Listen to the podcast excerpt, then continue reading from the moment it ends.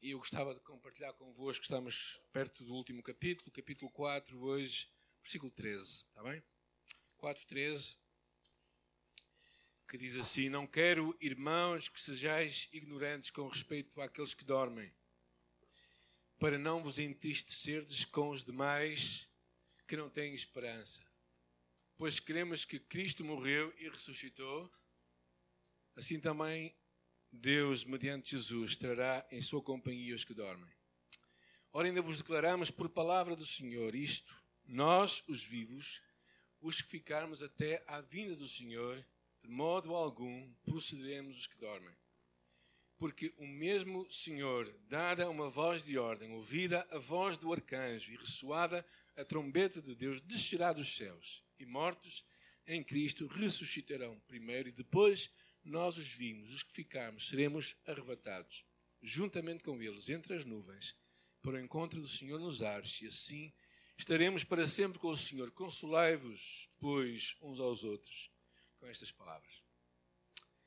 Graças te damos esta tua palavra, Senhor, que é real, verdadeira e que está a cumprir-se hoje nos nossos dias. E que nós estejamos atentos e que não sejamos ignorantes e por isso pedimos a tua sabedoria e a compreensão dos teus propósitos para este dia e para a mensagem que vamos ouvir. Em nome de Jesus. Amém. Eu não sei qual foi o dia mais importante que vocês se prepararam melhor na vossa vida. O dia que vos deu assim mais. Eu lembro, quando nasceu o meu primeiro filho, eu lembro como é que foi. É? As preparações que vêm antes do nascimento do primeiro filho é uma coisa curiosa, não é? Desde comprar eh, as fraldas até, compras umas semanas antes, não vão elas escutarem, né? a preparar a cama, a preparar a roupa, alguma delas que eles devam vestir, uh, e uma série de coisas. É, é emocionante essa antecipação. Na verdade, a vida parece que naquela altura toda ela muda para prepararmos aquele momento. E se calhar com vocês também alguma experiência, alguma experiência que vocês tiveram na vossa vida, algum dia em particular, que exigiu de vocês uma, um reajuste na vossa vida para que tudo pudesse estar ali. Aquilo era prioritário para vós. Lembro-me quando entrei no serviço militar obrigatório, na verdade eu não me preparei, eu simplesmente tive que aparecer. Não foi daqueles momentos em que eu antecipei gloriosamente a minha chegada ao serviço militar. Mas há outros momentos assim. Talvez um momento em que tu fizeste um exame importante na tua vida, talvez carta de condução, talvez um momento em que tu inauguraste, mudaste de casa, foste para a tua primeira casa. Talvez um momento em que tu fizeste uma viagem memorável. Memorável. Há outros que ainda estão a sofrer pela antecipação, não é, João? Ou seja, todos nós temos esses momentos na vida que vamos antecipando e alguns deles que, que levam muito a nossa energia, outros que nem por isso. Se eu hoje te perguntasse como é que tu estás quanto a este tema da vinda de Jesus, talvez alguns de nós nem estamos nem aí. Na verdade, eu estava a recordar que este é um dos temas muito fortes nos anos 80. Quem era crente nos anos 80? É, lembra-se, se calhar, de algumas conferências, de muitas conferências, de muitos livros, de muitas coisas que saíram sobre a vinda de Jesus. Eu acho que com esta mudança do século, acho que houve uma, houve uma outra onda e as pessoas deixaram de falar deste tema. Não é verdade? Eu também dou-me a mim mesmo, muitas vezes, sem pensar nele. Por isso, quando eu escolhi a carta aos São Licenses, foi em parte pensando neste tema. E estes momentos em que o apóstolo está a preparar tudo para chegar a este momento para falar à igreja. É? E, uh, e, o que nós reparamos no capítulo 4, que nós lemos a semana passada, era que verdadeiramente aquela igreja era uma igreja que estava a crescer, a desenvolver-se. Aqui diz efetivamente estáis fazendo, continueis progredindo cada vez mais. Eu falei um pouco acerca disto, da importância de tu e eu estarmos a crescer no conhecimento e, e, e, no nosso relacionamento com Deus. Crescer através da leitura da palavra, através de aproveitarmos as oportunidades que temos na igreja para crescermos espiritualmente, através dos pequenos, pequenos grupos, através de cursos que vamos dando. Ou seja, a tua fé, a tua vida cristã tem que estar a progredir. Ah, porque verdadeiramente eu vejo, ouço sempre pessoas a fazer, eu vou fazer uma formação no meu trabalho, uma formação, uma formação. Ouço isso quase todas as semanas de muita gente, não é? E às vezes parece que nós pensamos que, como somos cristãos, não precisamos fazer formação nenhuma. Se calhar acreditamos demais naquele versículo que diz que o Espírito Santo nos ensinará todas as coisas. Que não precisamos que ninguém nos ensine. E acho que lemos um bocadinho mal o que ali está escrito. Não é? Mas eu acho que a importância de nós crescermos, de nós crescermos na nossa fé, para estarmos preparados para a vinda de Jesus. Talvez a pergunta é: Cristo está a voltar, como é que nós nos podemos preparar? O que é que está realmente em causa?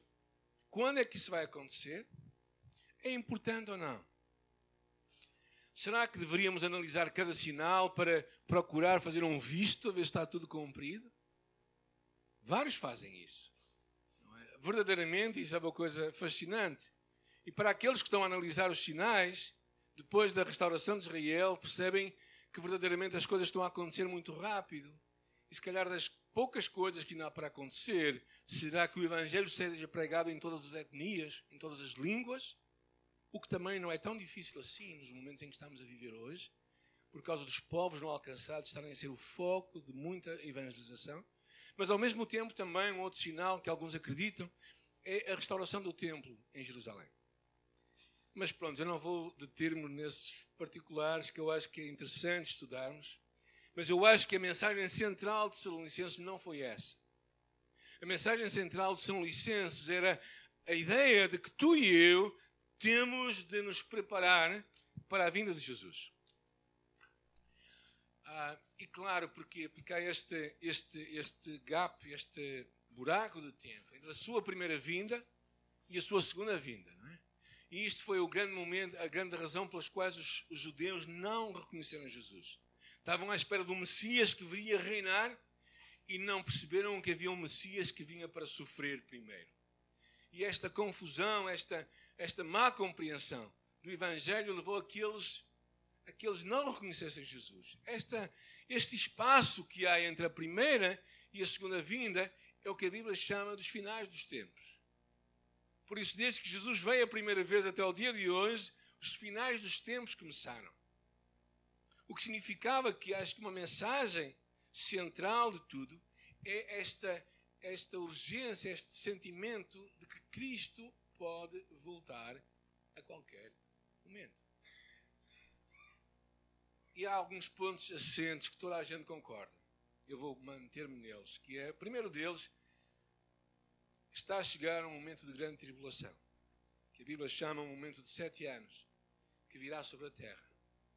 E depois da tribulação, Cristo virá estabelecer o seu reino aqui na terra durante mil anos. E há um período na, na tribulação no qual vai haver o arrebatamento, que significa que a igreja será retirada do meio desta terra. Ou seja, onde haverá uma, uma transição, onde a mortalidade se revestirá de imortalidade, onde os nossos corpos seremos transformados para sermos como Jesus. Quando este arrebatamento vai acontecer, é um, é um tema de alguma discussão e eu não vou entrar nos pormenores.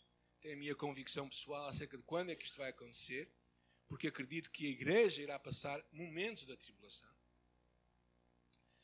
Isto também baseado no, na segunda carta de São Licenses, capítulo 2, que vocês podem depois ler. Mas o importante é saber que nós iremos ser arrebatados para estar com Jesus. Então, este é mais ou menos o, que vai acontecer. Há um bloco de sete anos, três anos e meio mais três anos e meio, e depois um período de milénio. Alguns acreditam que a igreja será arrebatada antes da tribulação, e eu pessoalmente acredito que nós seremos arrebatados no meio da tribulação. E não vou, não vou vos explicar porquê, porque isso ficaríamos aqui a manhã toda, e penso que este não é, o, não é a importância que São Licenço estava a querer dar. O apóstolo Paulo tinha uma preocupação muito maior que era que nós estivéssemos preparados para este momento. E também algumas coisas que eu acho que é central nesta passagem. Primeiro, esta é uma boa notícia. Cristo vai vir, isto é uma boa notícia.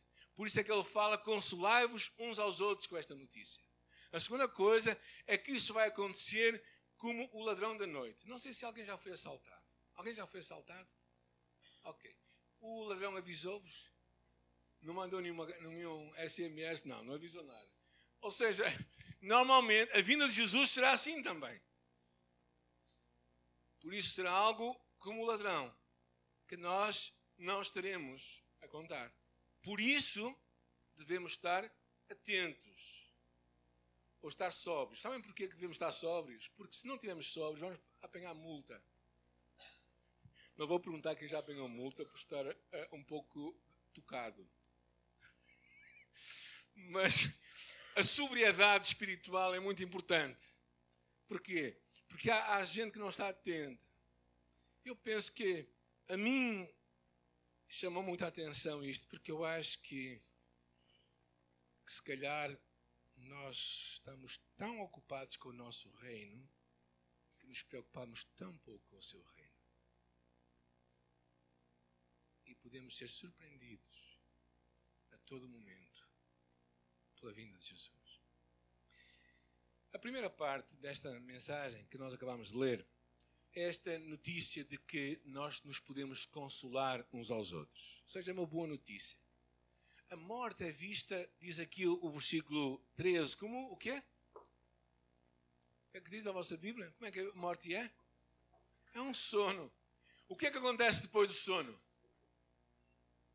Nós acordamos.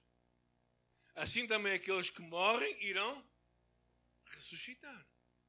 Esse é o ponto que Paulo está a falar. Ou seja, como Cristo morreu e ressuscitou, nós também iremos morrer e ressuscitar. A morte não é vista como realmente o final de tudo, como muita gente pensa. Cristo destruiu o poder da morte. A morte é encarada como um sono e não como algo definitivo e dramático.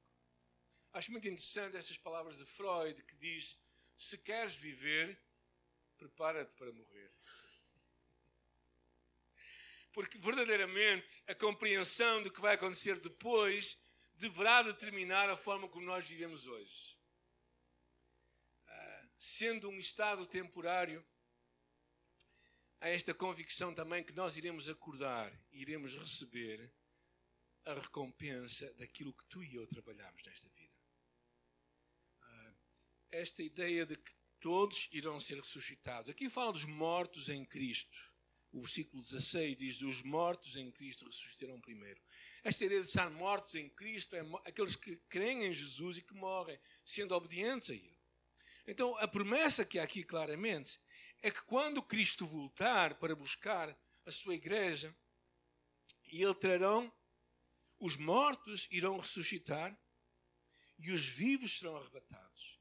Ou seja, aqueles que já tiverem mortos, o seu corpo se juntará à sua alma e de alguma forma haverá ali uma união e então os vivos estarão a ser transformados para terem com Jesus.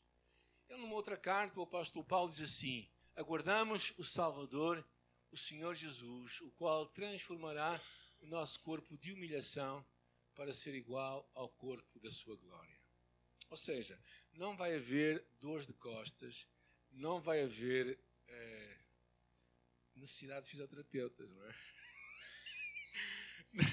não vai haver hérnias discais, a dor incómoda que eu tenho todas as santas manhãs, todas as santas manhãs, uma dor impossível. Mas com o dia, graças a Deus, a coisa depois fica normal.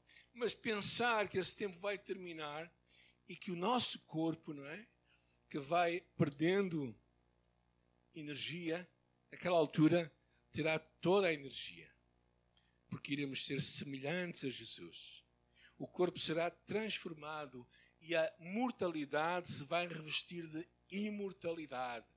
Significa que nós teremos aquela energia quando tínhamos 18 anos. Alguém se lembra disso? Quem tem mais que 18 anos agora, né?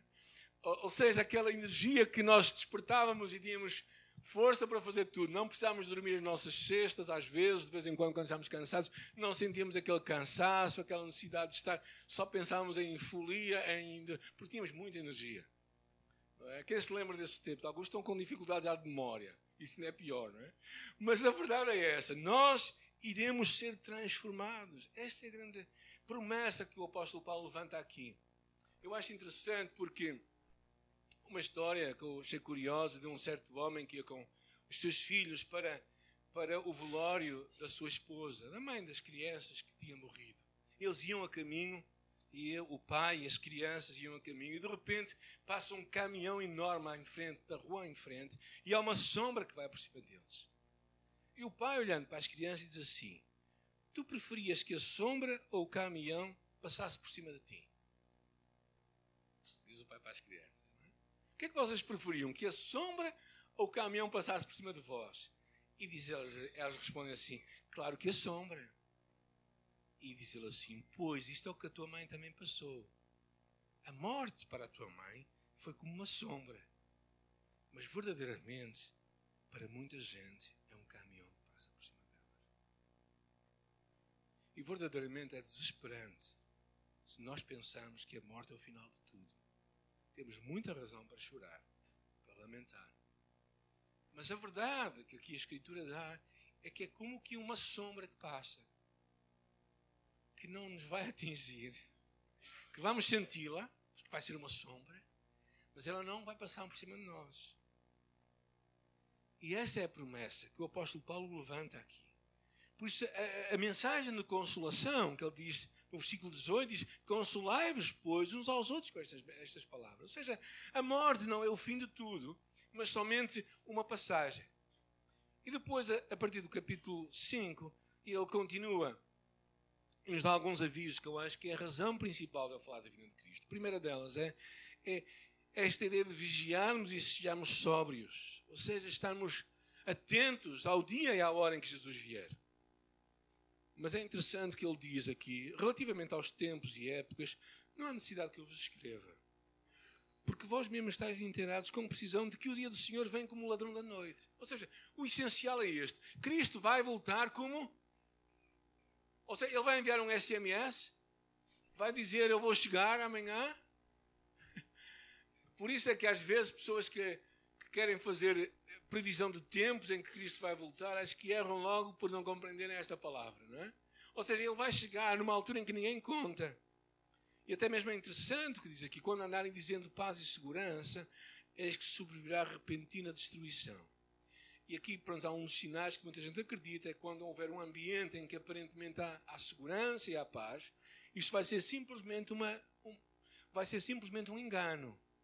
Tudo o que nós vemos acontecer hoje no Médio Oriente, em particular na nação de Israel, é muito significativo.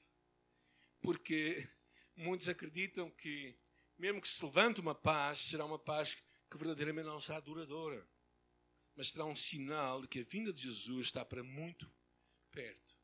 Era isso que Jesus já falava, já no sermão, da, no sermão profético, quando ele diz: Ficai apercebidos, porque à hora em que não cuidais, o filho do homem virá. E é interessante pensarmos que não somente as virgens nécias, mas também as sábias estavam a dormir. Tardando o noivo, foram todas tomadas de sono e adormeceram. Sabe o que é que significa? Que tu e eu podemos estar verdadeiramente a dormir desatentos. Podemos não perceber que, que Cristo pode voltar a qualquer pensamento, a qualquer momento. Uh, muitos usam o seu tempo para estudar os sinais, para determinar exatamente quando o Cristo vier. E claro que, que há um valor nisso. Mas a ideia central é esta iminência, o que significa que Cristo pode voltar a qualquer momento e tu e eu deveríamos estar sóbrios e vigilantes. Deveríamos estar atentos. O ladrão não avisa quando vai chegar. É certo que também não haverá avisos precisos sobre quando Cristo vai voltar. Mas, se sabemos isso, o apóstolo Paulo entra logo na aplicação. Mas vós, irmãos, versículo 4, não estáis em trevas para que esse dia, como ladrão, vos apanhe de surpresa. Assim, pois, não dormamos como os demais, pelo contrário, vigiamos e sejamos sóbrios. Os que dormem, dormem de noite, e os que se embriagam, é de noite que se embriagam. Agora não é bem assim. Nós, porém, somos de dia. Sejamos sóbrios, revestindo-nos da coraça da fé, do amor, do capacete e esperança da salvação. Porque Deus não nos destinou para a ira, mas para alcançar a salvação mediante o nosso Senhor Jesus Cristo. E depois ele termina dizendo assim, interessante, eh, Consolai-vos, pois, uns aos outros e edificai-vos reciprocamente, como também estáis fazendo. Ou seja, o apóstolo Paulo levanta aqui um tema muito interessante: é que, é que nós somos filhos da luz. Semana passada, a semana passada falámos muito abertamente acerca de um tema, o tema da pureza sexual, que verdadeiramente é, é um dos temas que o apóstolo Paulo estava a lidar. Eu penso que é um tema de hoje, dos dias de hoje também se nós somos filhos da luz, temos que viver como filhos da luz. Ou seja, viver em coerência com a nossa identidade. Para não sermos apanhados desprevenidos. E esse era o ponto que o apóstolo Paulo estava a dizer. Somos filhos da luz, filhos do dia, então devemos viver à luz daquilo que Deus, de Cristo, nos ensinou. E não estamos apanhados de surpresa. Não sei se alguns de vocês já viram algumas múmias ou, ou corpos petrificados de Pompeia. Alguém já viu? É muito interessante. Pompeia, o Vesúvio, lá na Itália, explodiu e apanhou as pessoas despercebidas. As pessoas morreram nos seus estados mais estranhos. Enquanto as pessoas a dormir, hoje há muitos vulcões. As pessoas não morrem porquê? Sou avisado. Este é o ponto do apóstolo Paulo. Nós temos que estar de sobreaviso. Porque se estivermos a dormir e não olharmos para o que está a acontecer, nós podemos ser apanhados. Então, viver como filho da luz significa estar atento às coisas. Ele dá alguns, eu acho que alguns princípios, não é? Que ele nos dá aqui que é estarmos atentos, estarmos alertas. Como o relâmpago que sai do Oriente e se mostra do Ocidente, assim será a vinda do Filho do Homem, dizia o Senhor Jesus Cristo. Breve virá. Havia um hino que nós cantávamos que dizia: Breve virá. Talvez hoje, talvez mais tarde, esta noite ou amanhã. Esta ideia de que ele pode voltar a qualquer momento. Este é um tema muito interessante que a Bíblia fala, que é a iminência da vinda de Jesus. Ou seja, ele pode vir a qualquer momento. A sua vinda está próxima. A segunda coisa é, é uma chamada para tu e eu aproveitarmos as oportunidades, trabalharmos. É interessante o que Jesus dizia, não é? Dizia: Não dizeis vós que ainda há quatro meses para que venha a ceifa.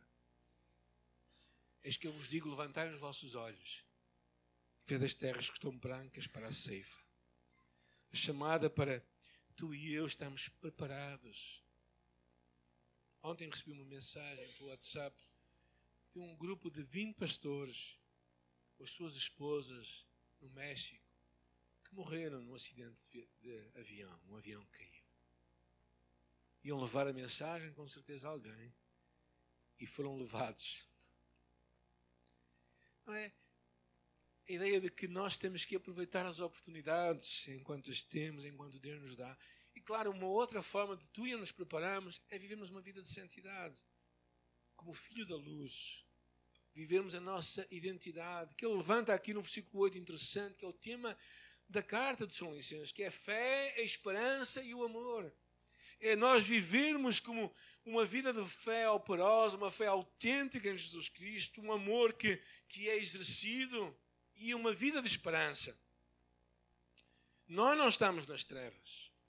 As trevas caracterizam pessoas que, que como aqueles que estão a dormir. Mas nós estamos na luz. Precisamos de acordar. Precisamos estar despertos. Semana passada falámos da pureza sexual certamente um dos grandes problemas dos dias de hoje. Mas penso que há outros tantos que nós vemos hoje acontecer. Sabemos que a tríade dos grandes pecados é o sexo, a fama e o dinheiro. Foi, é e será. Continuam sendo grandes ilusões que Satanás traz muitas vezes à nossa vida, pensando que a nossa vida se resume aos nossos sentidos. E claro, e aos poucos vai afastando-nos da fé. Aos poucos. E claro que nós temos os nossos filhos, estamos a educá-los para quê? Para serem quem? Ontem fomos encorajados grupo dos, das Déboras e dos Baraques para, para investirmos em algo eterno na vida dos nossos filhos. Como é que tu usas o teu tempo, os teus recursos, a tua energia? Qual a herança que tu estás a preparar para os teus filhos? Eu não falo da conta bancária que eles podem gastar em cinco dias, não é?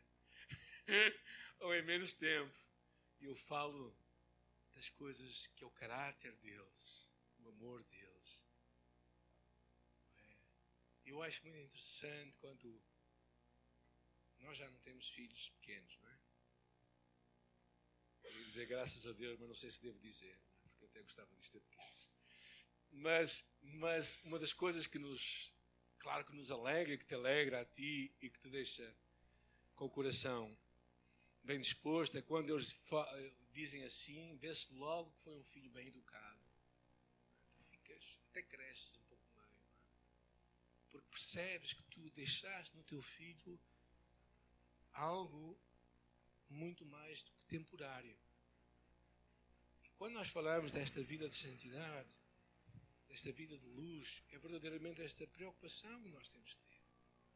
Porquê? Porque tu, tu como filho de Deus e nós como cidadãos do céu, estamos verdadeiramente a contrariar uma corrente volumosa de água que leva os nossos filhos numa outra direção. E é como um salmão que vai desovar, é? que sobe aquele rio que é um episódio, é uma coisa fascinante, gente. Eles sobem, eles, eles até passam, ultrapassam metros, eles sobem metros. É muito interessante quando eles vão, vão desovar, porque desovam no lugar onde eles nasceram.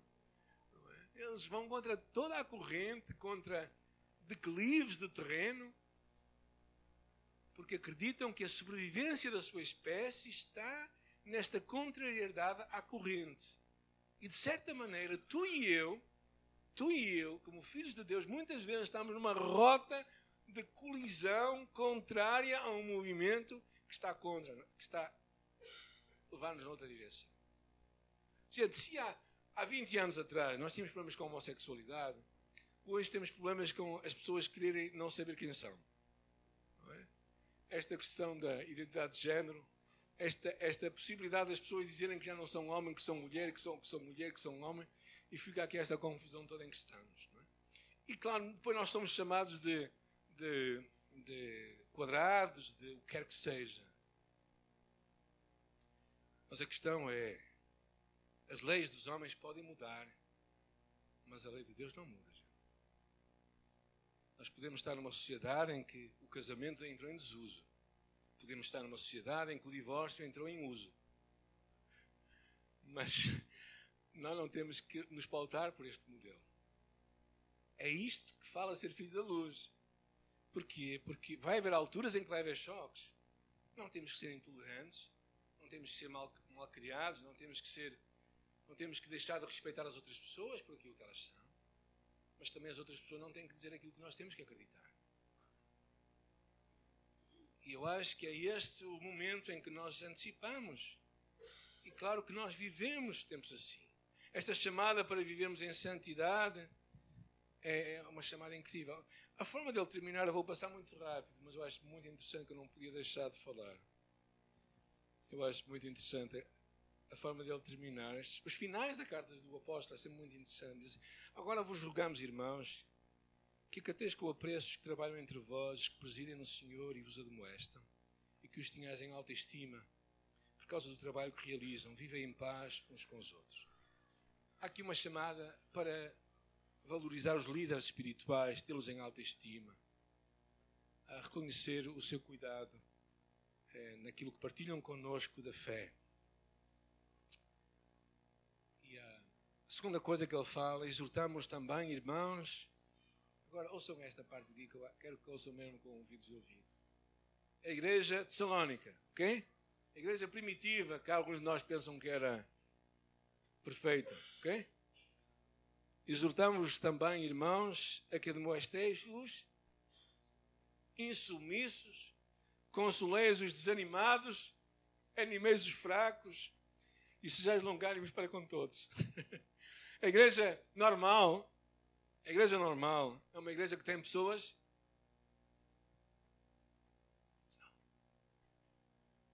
desanimadas, pessoas fracas, pessoas que às vezes são difíceis de suportar e até pessoas insubmissas.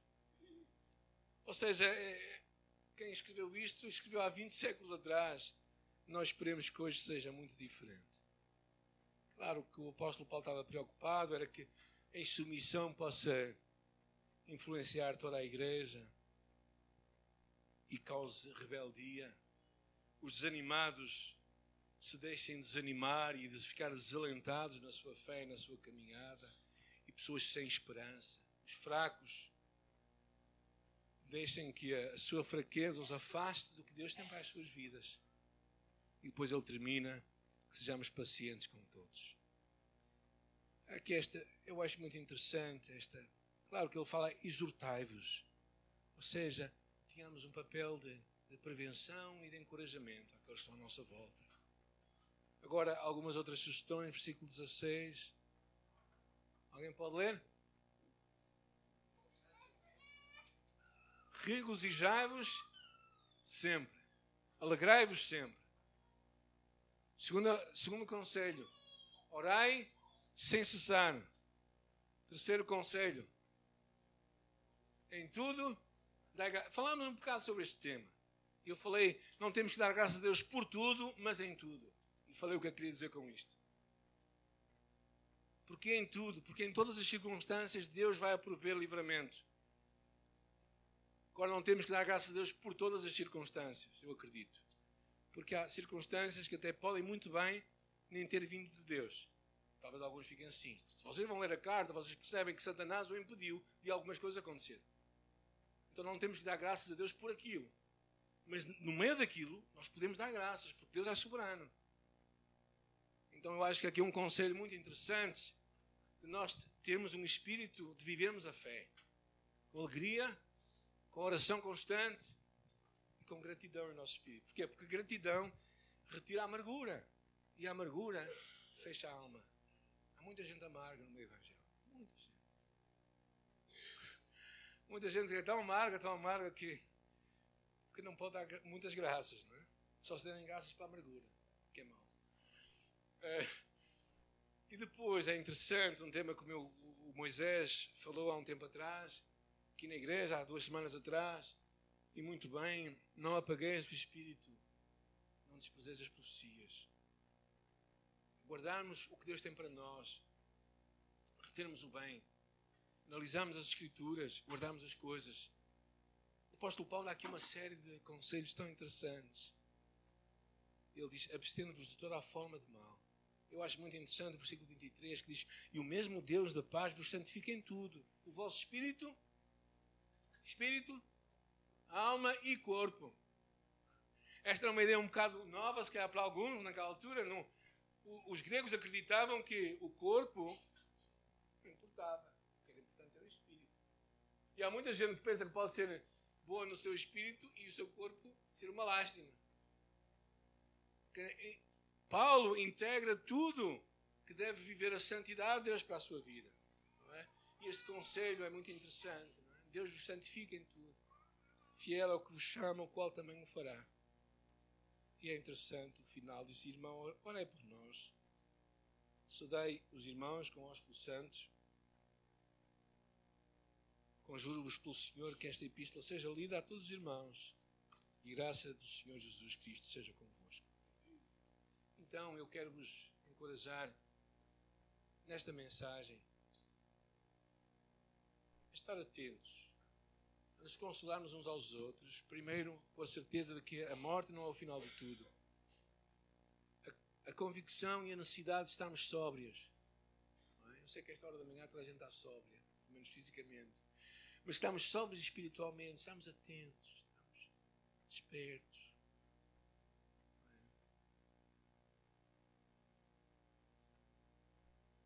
Porque a nossa vida pode terminar a qualquer momento. Nós podemos ver Jesus, Jesus pode regressar.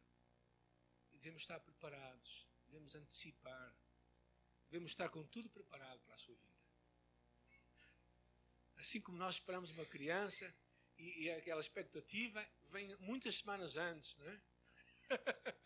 muitas semanas antes, às vezes meses e meses antes, já estão está tudo preparado, não é? Porque a todo momento a pessoa pode ter que correr para o hospital.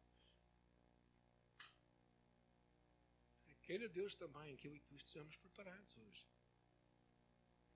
Para que se Cristo voltar, tá, a mala, a mala está preparada. Estamos prontos. É só chegar. Vamos embora. E finalmente, viver a fé no dia a dia. Perceber que a fé não é algo que se vive num dia em que nós aceitamos Jesus, mas é é uma escolha diária. Nós vamos fazendo escolhas. E queira Deus que realmente o Senhor nos prepare. Eu acho muito interessante a segunda carta. Podem ler, não vamos falar sobre ela. Mas acho muito interessante porque ele volta ao tema da segunda vinda de Jesus. E ele fala claramente da importância. Volta outra vez à importância da igreja estar desperta e preparada e a convicção, não no sentido de medo, mas no sentido de expectativa. Porque tu e eu não temos que ter medo da vinda de Jesus, mas tu e eu devemos estar com a expectativa da sua vinda. Porque quando Ele vier, certamente nós iremos estar com Ele para sempre.